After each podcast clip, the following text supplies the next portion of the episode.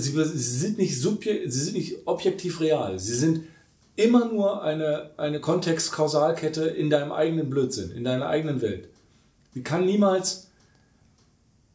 Also er geht ja, sein, sein Ansatz, sein Thema geht ja, ist ja eh nicht für die, was du eben meintest, für die Wissenschaft. Es, es ist ja kein Modell, um besser Wissenschaft zu betreiben, besser zu hinterfragen und äh, äh, Prämissen aufzustellen, Hypothesen zu testen, sondern es geht ja nur um die Zwischenmenschlichkeit ähm, in, in dem, in dem äh, Modell.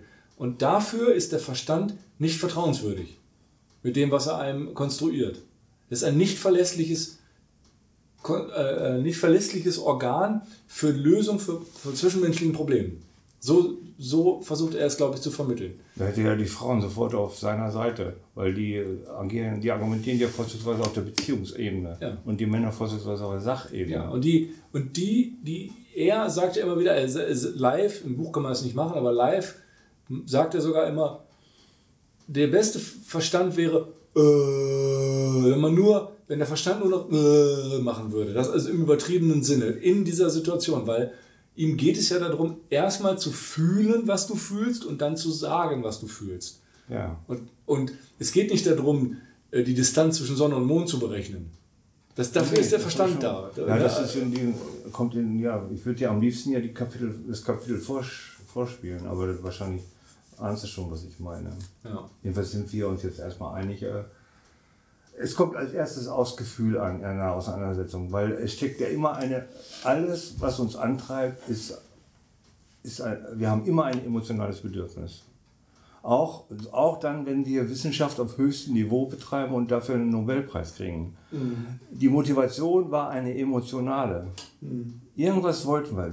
Irgendwas sollte befriedigt werden. Irgendein Bedürfnis im Sinne von Rosenberg hatten wir, das befriedigt werden sollte dadurch, dass wir jetzt diese große, und wenn es auch nur dieses tolle Gefühl ist ein, von einem Aha-Erlebnis, das fühlt sich auch schon super an. Mhm. Neugierig sein, wissbegierig sein, man sitzt fest und man sitzt Jahre fest, Jahrzehnte fest und dann plötzlich macht es Klick. Ja. Übrigens, er hier, der, der Krishnadas, hat eine, hat eine Story erzählt in seinem letzten Podcast ähm, aus, seinem, aus seiner Erfahrung in Indien, als er Mitte 20 war er hatte da ja so eine Ziehfamilie, die ihn da aufgenommen hat, wo er gelebt hat.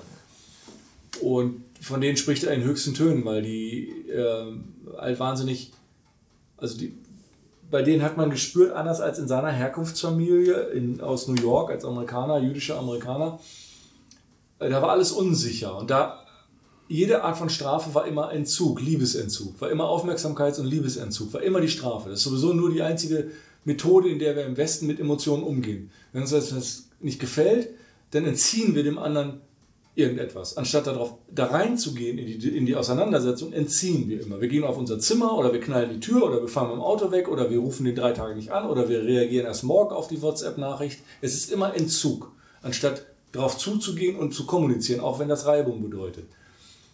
Und er sagt, in Indien hat er das bei dieser Familie völlig anders kennengelernt. Die haben sich angeschrien auf einem Niveau, was zu Hause bei ihm wäre die, hätte die Polizei kommen müssen, weil daraus wäre dann nachher einer tot gewesen, wenn die so geschrien Das waren Inder, das waren nicht das Italiener. War, nein, nein, das waren Inder. Aber bei denen war es immer klar, zwischen Kindern und auch dem, äh, dem, dem, äh, den Eheleuten, dass dadurch niemals die Liebe in der Familie in Frage gestellt wird oder die Beziehung. Darum geht es gar nicht.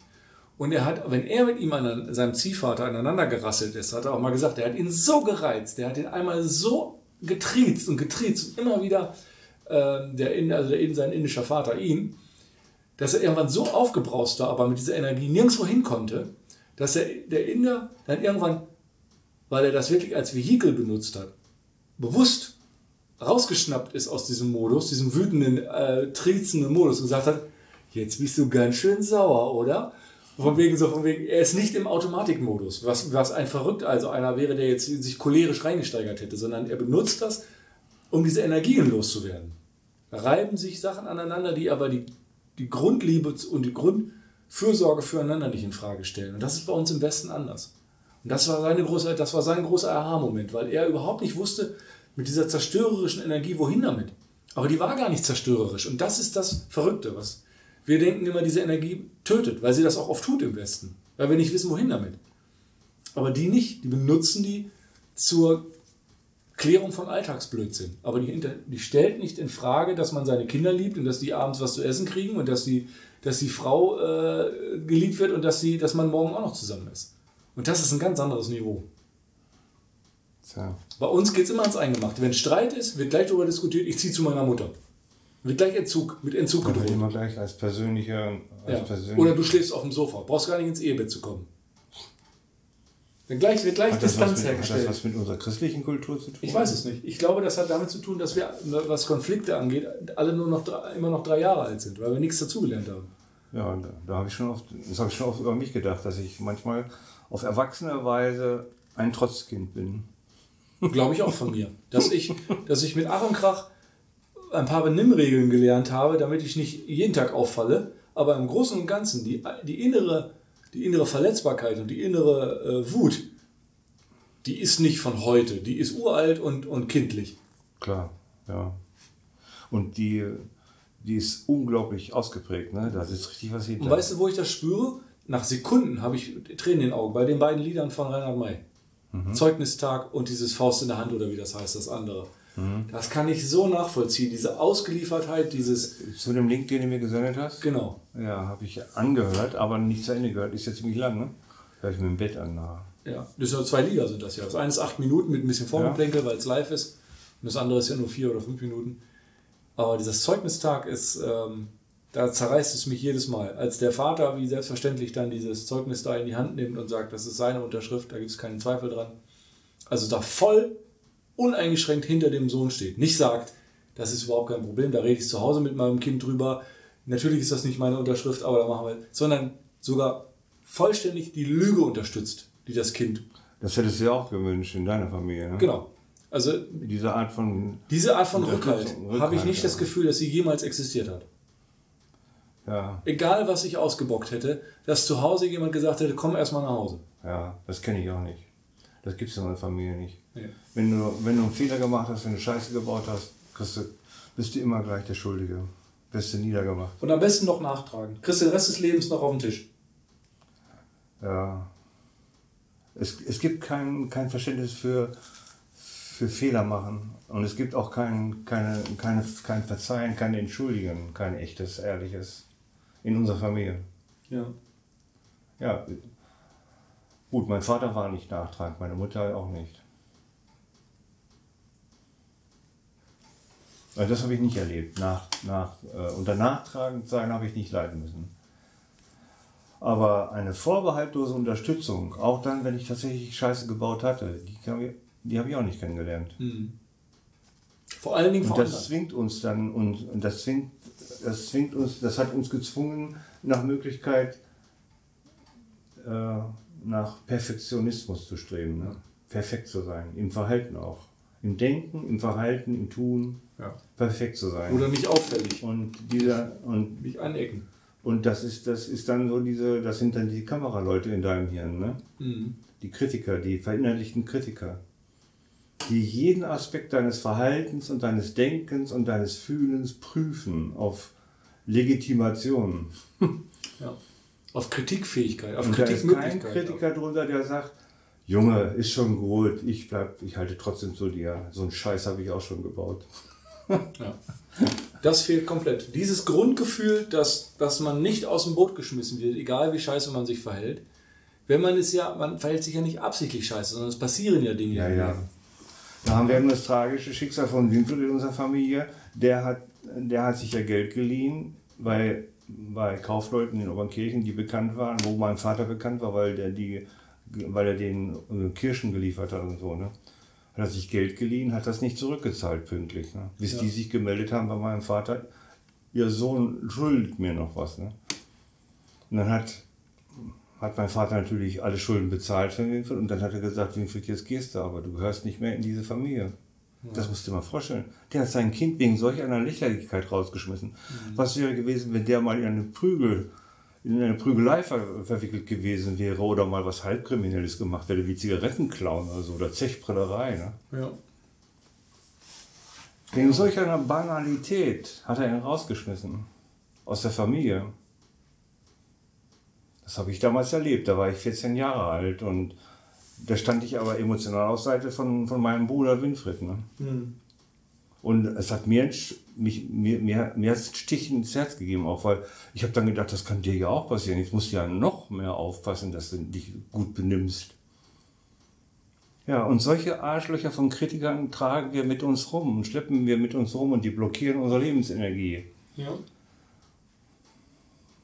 Ja, das, das glaube ich zutiefst und ich bin, bin zutiefst der Überzeugung, dass wenn man da nicht weiterkommt, dann kannst du im buddhistischen Sinne kannst du noch ein paar hundert Mal hierher kommen auf dieses große Schachbrett, wenn du an dem Punkt nicht weiterkommst. Ja. Wir können aber trotzdem noch was Positives über unsere Herkunftsfamilie sagen. Wir sind ja immerhin fähig, die in Frage zu stellen. Mhm. Sonst würden wir hier jetzt nicht sitzen und über die reden. Wir, wir haben ja noch einen, einen Sinn für das Problem oder wir suchen nach der Lösung. Vor allen Dingen das verdanken wir ja auch unserem Erbe und unserer Sozialisation. Vor allen Dingen sind wir nicht vollständig traumatisiert. Genau. Also das wäre ja noch ganz anders würde ja ganz anders Wir sind ja immerhin fähig, darüber zu reden und, ja. und uns was einfallen zu lassen, um aus der Falle rauszukommen, aus der, aus der übernommenen, aus, aus diesem familieninternen Konflikt. Ich besinne mich in den letzten Tagen wieder auf die Altvorderen, die mir am meisten gegeben haben, die letzten 15, 16, 17 Jahre, seitdem wir das hier machen. Und da gehören ja eigentlich immer Hawkins und Parsons zu mit die ersten Namen, abgesehen von Jackson Beer, aber das ist halt nur das Ende. Einmal ist Jackson Beer, ja. ja, aber die sind ja, die sind ja eben, erschöpft sich auf ein kleines Thema nur. Ähm, äh, Parsons und, und Hawkins sind noch eine ganz andere, ähm, ganz andere Erkenntnistiefe, sage ich mal. Von Hawkins habe ich wieder viel gehört in letzter Zeit. Der, von dem gibt es ja auch viel bei YouTube und ich höre den wahnsinnig gerne, weil der auch sehr viel Humor hat, was man in den Büchern ja nicht sieht. Ähm, er lacht auch viel. Äh, auch von Parsons gibt es viel online, viele, viele seiner Vorträge. Und ja, aber von dem wissen wir ja, wir können da aktiv nichts machen. Ne? Das ist Gnade, ne? das ist ein Geschenk. Ja, also es ist spezieller bei Parsons, will ich gar nicht darauf eingehen. Wen ich aber jetzt auch wieder hervorgeholt habe, gestern Abend habe ich das noch angefangen zu hören, wieder ist Neil Donald Walsh.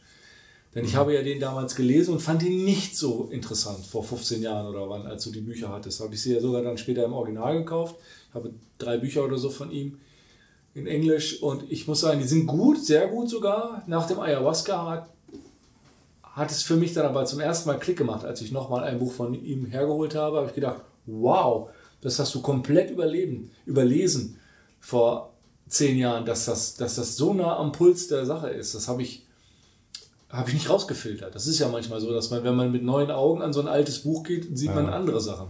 Ja, ist mir schon drei, vier Mal passiert. Ja, und, ähm, und dann habe ich aber angefangen, weil, es mit, weil er lebt ja auch immer noch. Es gibt mittlerweile auch viele Vorträge und viele Gespräche, Interviews mit ihm, auch bei YouTube. Er redet zwar sehr schnell, äh, ich habe kein Verständnisproblem, aber die Informationsdichte ist ja sehr hoch. Das heißt, man muss sehr aufmerksam sein, weil er wirklich viel, viel raushaut. Ähm, aber er hat, ich habe ein Video, das hatte ich nämlich in meiner Playlist abgespeichert und da habe gedacht, das muss einen Sinn haben, dass das da drin ist, von all seinen vielen. Habe es mir vorgestern Abend, gestern Abend nochmal angehört, heute auch wieder ein bisschen.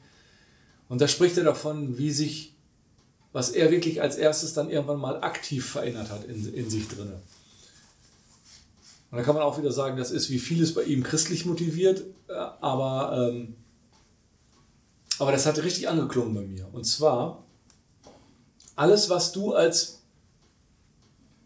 also praktisch die goldene Regel angewendet, alles, was du gerne für dich hättest, anstatt darauf zu hoffen, dass es passiert oder Situationen und Menschen zu, zu suchen, in denen es vielleicht möglich ist, fang es an zu geben.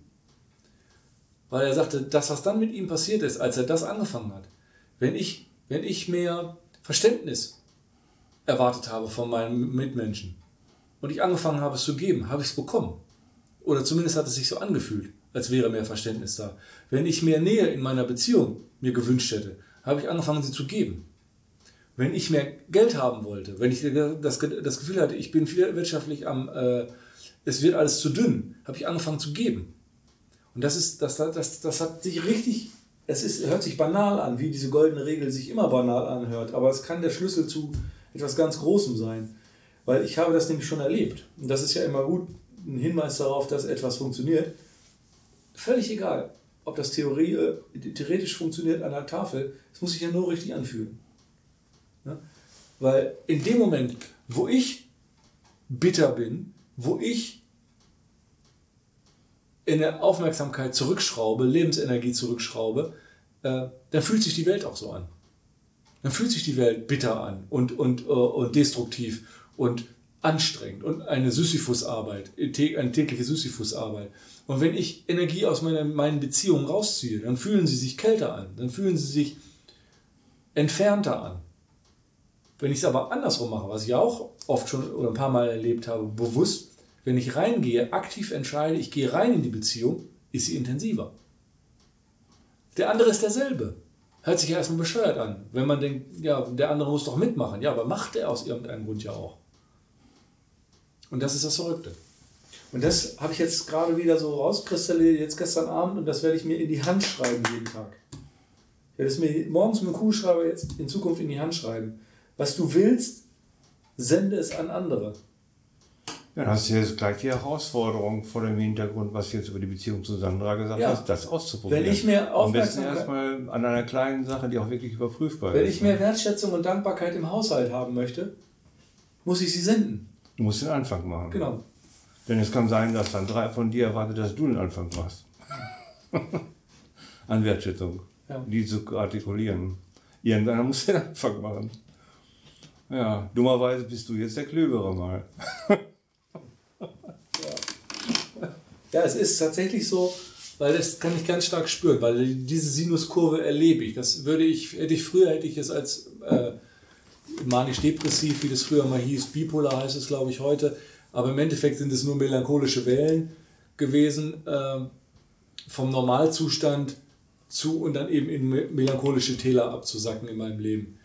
Heute würde ich sagen, diese Melancholie, diese, diese kälteren, energieloseren Phasen, die waren immer nur, weil ich mich rausgezogen habe aus dem Leben. Weil ich nicht weiter reingegeben habe in, in, in, die, in, in, das, in das Leben.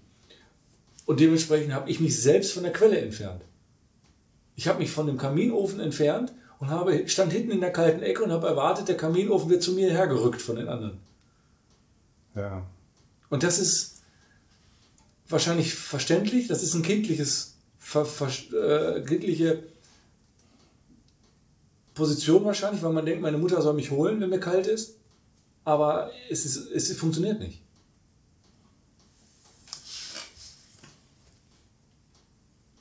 Ja, ich glaube, das ist eine wichtige Erkenntnis äh, den Anfang machen.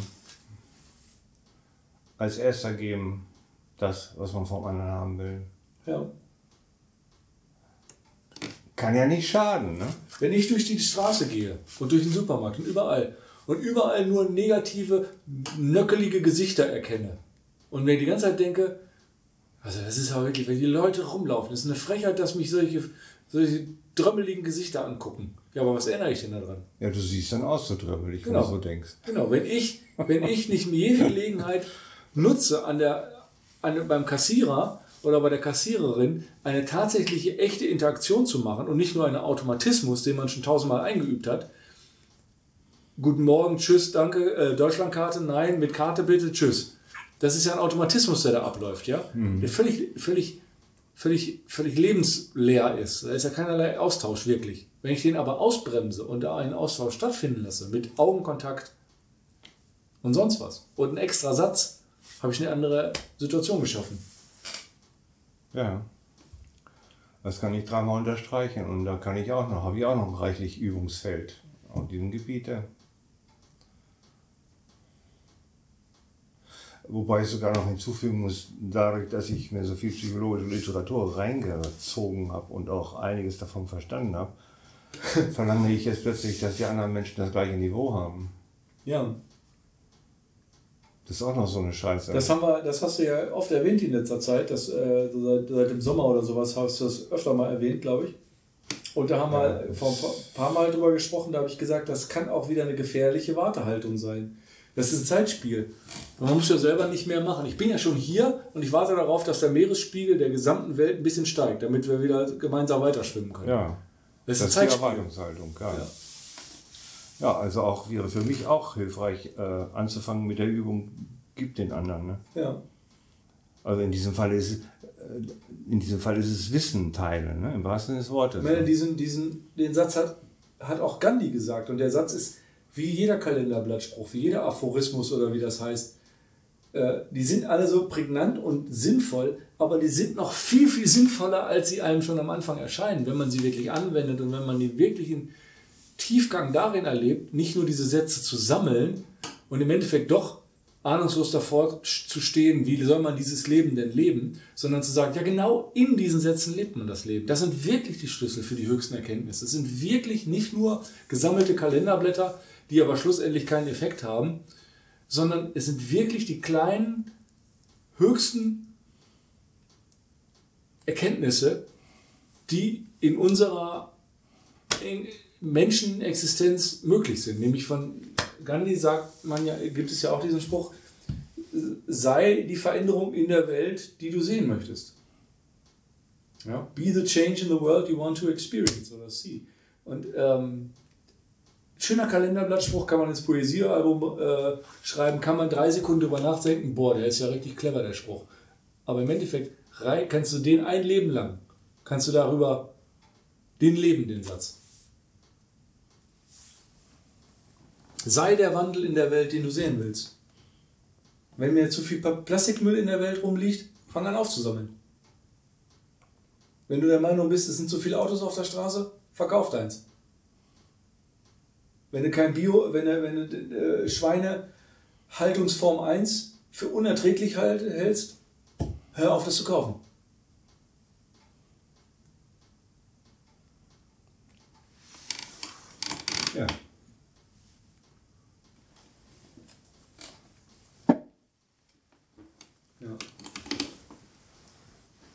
Also wir haben einen verhältnismäßig, verhältnismäßigen, dafür in welcher Zeit und in welchem Land wir geboren wurden. Du ja bist, äh, bist volles Nachkriegskind aus einer kollektiven Metatrauma-Zeit. Ja? Also du kommst ja wirklich aus einem schockierten Globus.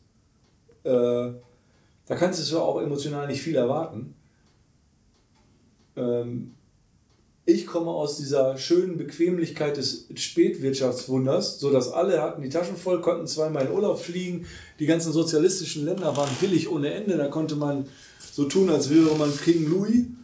Äh, für, ein paar, für ein paar Deutschmark konntest du da die Puppen tanzen lassen.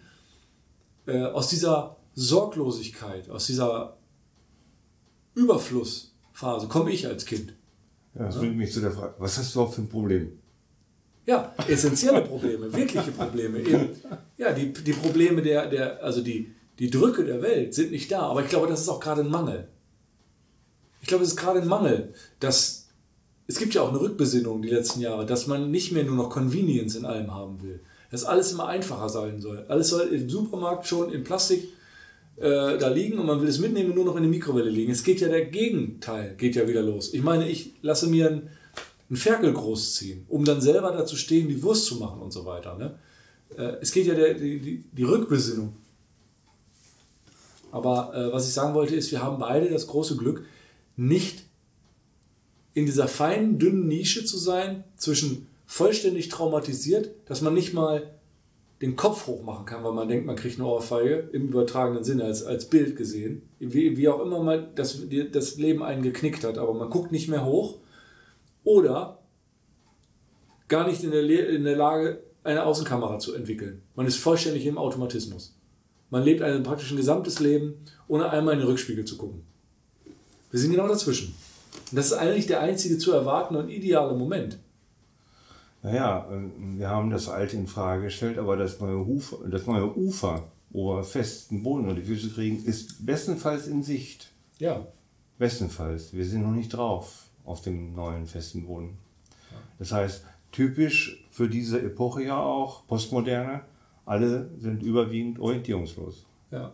Es gibt zu viel Information, es gibt keine zuverlässigen Wegweiser. Ja. Wir können alles in Frage stellen und der Verstand ist tatsächlich imstande, alles wegzubügeln.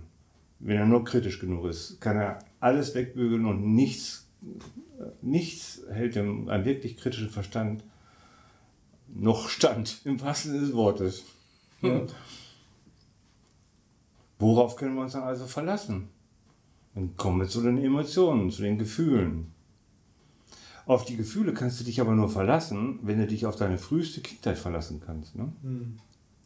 Wenn dir schon in der frühen Kindheit äh, gewisse Gefühle der Zuneigung und so weggebügelt wurden, weil der Partner beschämt reagiert hat, wenn du ihm Zuneigung gezeigt hast, eine Situation von mir gegenüber meinem Vater, und das und die ganze Kindheit über, äh, über äh, das auch nicht verbessert werden konnte, weil du kannst ja als kleines Kind kannst du deinen Vater ja nicht in Frage stellen ernsthaft. Ne? Mhm. Du kannst ja höchstens ihm in den Arsch treten, aber auch das hat unangenehme Konsequenzen. Ja, und dann kommt die Pubertät und wenn man dann noch das Pech hat, in der Pubertät keine Fürsprecher zu haben, dass man den ganzen Scheiß, den man aus der, aus der, früh, aus der frühen Kindheit mitgebracht hat, dass man dann das nicht nur in Frage stellt, sondern auch was, was Neues musste dann ja zustande bringen. Mhm. Das kriegst du aber aus, allein, aus eigener, aus vollständig eigener Kraft wieder nicht hin. Du brauchst Fürsprecher. Es genügt ja auch nicht, die, die, die, die Gruppenmitglieder zu haben. Jeder von uns hat ja während der Pubertät wollte er zu einer Gruppe gehören und hat sich auch in einer Gruppe bewegt. Ne? Mhm. Bei mir war es Tischtennis, Fußball und Handball, Sport. Das war die Gruppe, wo ich mich sicher fühlen konnte, weil ich da auch anerkannt wurde, da ich sportlich nie über meine eigenen Füße gestolpert bin. Ne? Mhm. Das ist ja schon mal was. Ne? Ja. Verarscht wurden ja die, die, die, die, die dicken, fetten Kinder. Ne? Ja. ja. Und verarscht wurden die die Supergescheiten, die, die Klassenbesten. Die Brillenschlangen. Ja, die waren zu gut. Ne? Und dann gab es auf einer Seite die, die Dummen. Ne? Die, waren, die waren eben halt, wurden auch nicht anerkannt. Ne? Mhm. Und, und, die, beste, die meiste Anerkennung hatten, hatten jene, in meiner Zeit jedenfalls in der Gruppe, die Sportlichen und, und jene, die zur großen, zur Mehrheit in der Gruppe gehörten. Ne? Das waren die Leute, die ja, ich war immer Mitläufer. Kann man fast, das, das sieht für mich fast wie darwinistischer Druck aus in einem Ökosystem. Also das fast, dass praktisch die, die stabile genetische Mitte sich am sichersten fühlt und Druck der, der, der, der Umgebung, also der, der, wie heißt denn das jetzt konkret? Die, In der Tierwelt spricht man vom Schwarmintelligenz. Ja, die, ja, die, ich meine jetzt im Darwinistischen, die, die Stressoren, der, der Anpassungsdruck ist am stärksten an den, an den, äh, Rändern. An den Rändern. Ja, klar. Du darfst nicht zu gescheit und darfst nicht zu dumm sein. Ja. Du darfst nicht zu sehr auffallen durch Verhalten und Aussehen. Ja. Bist du auch scheiße dran. Wo aber eben, also in der Mitte also, wird ja auch nur die, die, die, die Genetik bewahrt. Aber an den Rändern passiert ja, die, passiert ja das Wunder. Entweder wirst du da kaputt gemacht ja. äh, oder durch Anpassung an, den, an, den, an, den, an, den, an die äußeren Zwänge und an den Druck, kann ja etwas Neues entstehen, was dich angepasster, äh, anders macht als die vorherige ja. Mitte. Ja, ganz Kann man selbst für Menschen sehen, also für ja. Gruppen. Wenn du in der einen Gruppe Außenseiter bist, wirst du möglicherweise eine andere Gruppe finden, wo du nicht Außenseiter bist, sondern Insider. Ja. Und es ist ja so, dass Menschen, wenn sie es nicht ertragen können, von allen Gruppen ignoriert zu werden, irgendeine Gruppe findest du immer. Und wenn es eine Straßengang ist oder eine rechtsradikale Ausform, äh, Vereinigung, Vereinigung, irgendwo wirst du eine Gruppe finden in der großen Gesellschaft, wo du dann doch anerkannt, anerkannt wirst. Und das kann eben, wenn du Pech hast, eine kriminelle Vereinigung sein gerade, gerade für dieses Bedürfnis, weil der, die, das Bedürfnis beim Jugendlichen, angefangen mit 13, wenn die alten Wertekonstrukte, mit denen man durch die Kindheit kam, in Frage gestellt werden müssen, weil sie für das neue Erleben nicht mehr hilfreich sind, weil sie das Neue, was jetzt auch mit den einschießenden Hormonen, mit der beginnenden Sexualität, die neuen Herausforderungen, die neuen Felder, die zu erobern sind, da reichen die alten Daten nicht für. Das alte Konstrukt reicht ja nicht für. Das heißt, diese Lücken muss ich wenn ich keine Leute habe, die mich anleiten, vertrauenswürdig anleiten, ältere, äh, ältere Geschwister oder vertrauenswürdige äh, Personen oder, oder die gesamte Gesellschaft, wenn sie so strukturiert wäre, idealerweise, dann hole ich mir das ja von, von irgendwo. Ich muss es ja füllen. Ich, ich muss dieses Bedürfnis von irgendwo füllen. Denn ich kann ja nicht Kind bleiben. Ich kann mit, dem, mit dem Wertekonstrukt und dem Verständnis eines Zehnjährigen nicht 17 sein. Das geht nicht. Also ich muss es mit irgendwas füllen, mit irgendwelchen Werten und Ideen. Irgendwas muss da rein. Aber das wird ja auch ausgenutzt. Da gibt es ja in, dem, in dieser Zeitgruppe bis 25 gibt es ja wahnsinnig viele Rattenfänger. Mhm. Die dich in die Scientology holen oder in irgendwelche anderen Gruppen oder. Ja. Da gibt es ja viele, die genau diesen Wissensdurst, diesen, diesen, diesen Persönlichkeitscharakter, Werdedruck, der da ist, der zweifellos da ist. Du musst ja jemand werden. Ja. Ähm, das, das wird, und das wollen Leute füllen. Oder die Kirche früher, die wollen diese Muster geben, damit du diesen Halt durch sie bekommst. Und dann im Endeffekt, im Endeffekt für die auch da bist. Oder eben auch Staaten wie unserer ja auch, gibt ja auch gewisse Strukturen vor, aber in anderen, wo es ja offensichtlicher ist, wie Nordkorea oder wie äh, islamischer Staat oder sowas, dass du, dass diese Dinger werden gefüllt, die Lücken, die da entstehen. Mit Mustern, die du dann später nicht mehr entfragen kannst, weil du sie ja angenommen hast. Und du bist dann die Person geworden. Gefährliches Zeitalter. Ja, sehr gefährlich. Die Selbstmordrate ist ja auch ziemlich hoch in der Altersgruppe. Ne? Übrigens auch die Zeit, wo für mich die Schule praktisch vorbei war. Also das war, danach bin ich nur noch mitgelaufen in der Schule. Als, ich, als das bei mir in mit 13, Alter? 13, 14, 15, wo ich gemerkt habe, dass sich bei mir Lücken auftun in meinem Charakter, die irgendwie, ich konnte das natürlich nicht, nicht so in Worte fassen, aber wo ich gemerkt habe, ich muss jemand werden, und das was, mir, das, was mir gereicht wird an Möglichkeiten, mich zu bauen, die gefallen mir nicht, die Optionen. Da hat mir nichts von gefallen, von den Möglichkeiten, die mir da präsentiert wurden. Und dann bin ich die ganze Zeit orientierungslos geblieben. Lange Zeit, bis Mitte 20, orientierungslos geblieben, weil von, also angefangen zu ahnen, dass es eine Möglichkeit gibt, war Hermann Hesse. Genau wie bei dir, ähnlich. Ja. Dass ich zum ersten Mal gelesen habe, gesehen habe, Erstens, das ist normal, dass man sich so, dass man so empfindet. Nicht, ja, das war nicht unbedingt normal, aber der hat, wir haben uns bei ihm wiedergefunden. Ja. Er hat unsere Problematik. Ich meine, normal ist es, sowas empfinden zu können, so, sowas zu empfinden, solches, solches nicht dazu zu gehören oder diese Lücken zu, diese, diesen, diesen Mangel zu empfinden auch. Äh, aber dieses nicht, nicht Automatist, Automat zu sein und konform zu gehen und einfach nur das anzunehmen, was mir als Brosamen hingeworfen wird. Wie eine Gans gehe ich hinter den, hinter den Häppchen hinterher bis in den Stall. Das habe ich einfach nicht mal eingesehen. Aber selber, du kannst es ja nicht selber lösen für dich. Ja. Du hast ja nicht die Erfahrung, du hast nicht die Welterfahrung. Also wirklich, wirklich das Wort, du hast nicht die Erfahrung, diese Lücken zu füllen. Ja.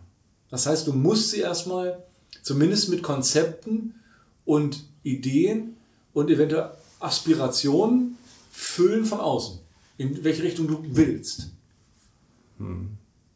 Ähm, ja, wenn du jetzt zum Beispiel Modell Arztsohn, das ist ja vorgefertigt. Das wird ja da rein indoktriniert, dass da gar keine neuen Ideen nach links und rechts, keine Lücken offen bleiben, sondern das ist auch wirklich die ganze, ganze Zukunft ist schon vorgeformt.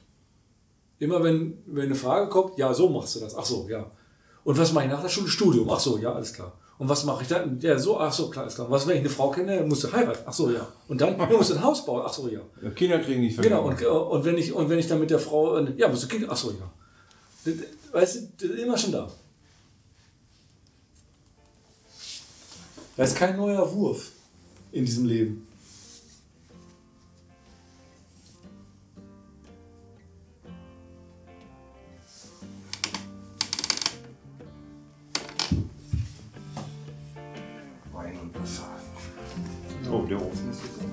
Aber wir haben es ja auch schon wieder 10 Uhr.